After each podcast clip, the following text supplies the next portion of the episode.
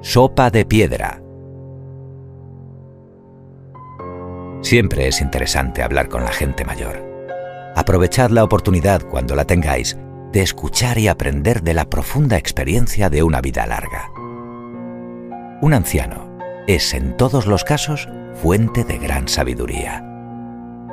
Un abuelo, aunque no era el mío, me contó una historia de esas que cuentan los abuelos.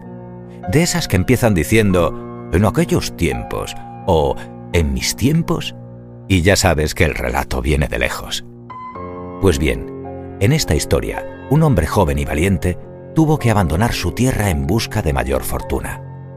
La falta de diligencia de los gobernantes había llevado a la región a un periodo de miseria económica, obligando a multitud de personas a emigrar para esquivar las penurias de la pobreza.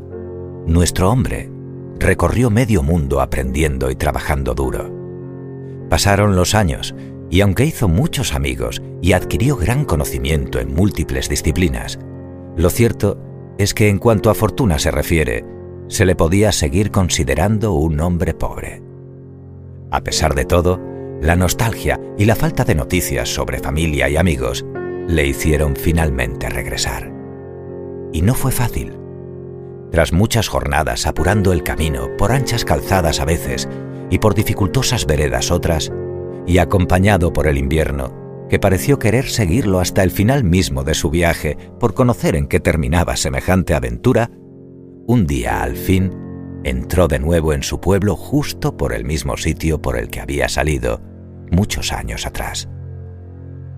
Mientras avanzaba por aquella senda empinada, cayó en la cuenta de que nadie podría reconocerlo, pues su aspecto había cambiado con los años y el pelo largo y la barba de tantos días le daban un aspecto muy desaliñado. Así que decidió pedir algo de alimento y asearse un poco antes de aparecer en la propiedad de su familia, que estaba al final de la villa. Como por allí no se veía un alma, llamó a la puerta de la primera casa con la que se topó. Buenos días, señora. ¿Tendría un poco de pan y queso para un pobre viajero cansado y hambriento? Y la señora cerrándole la puerta ya en las narices le contestó, Será posible, con la que está cayendo y hay quien se atreve a venir pidiendo. Muy sorprendido y disgustado, el hombre intentó lo mismo en dos casas más y obtuvo muy parecida respuesta. Había mucha escasez y desconfianza. Según se adentraba en el pueblo, se iba fijando en el estado lamentable de las calles y las viviendas, y pensó en lo poco que podría ayudar a aquella gente, habiendo regresado con los bolsillos vacíos. Decidió descansar junto a una fuente casi en el centro de la aldea. Allí encontró una olla vieja que alguien había abandonado. De inmediato tuvo una idea genial. La limpió convenientemente, la llenó de agua y la puso a hervir en una improvisada fogata. De su zurrón sacó una curiosa piedra redondeada que había cogido por el camino y la echó en la olla. Con el jaleo, unos chicos y después algunos vecinos más fueron apareciendo tímidamente. El peregrino, vista la expectación, aprovechó para olisquear por encima de la olla, haciendo aspavientos y poniendo cara de enorme satisfacción. Mmm, esto está casi a punto, dijo asegurándose de que todos lo oyeran. Pero se puede saber qué está haciendo con esa piedra, hombre, dijo una mujer que no perdía detalle. Verá, señora, esta no es una piedra cualquiera, es mágica y hace una sopa deliciosa. ¿Quiere alguien probarla? Más de uno se ofreció voluntario al instante, y un cucharón grande fue pasando de mano en mano hasta ir a parar a las del maestro sopero.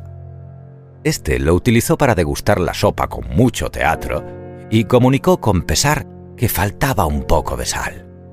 Visto y no visto, alguien añadió un puñado de sal, y de paso y sin preguntar, una mujer arrojó dos chorizos dentro del pote. El cocinero hizo una segunda prueba y dijo, Mmm, lástima. Con un poco de carne de ternera, el chorizo estaría mejor acompañado y el caldo más equilibrado.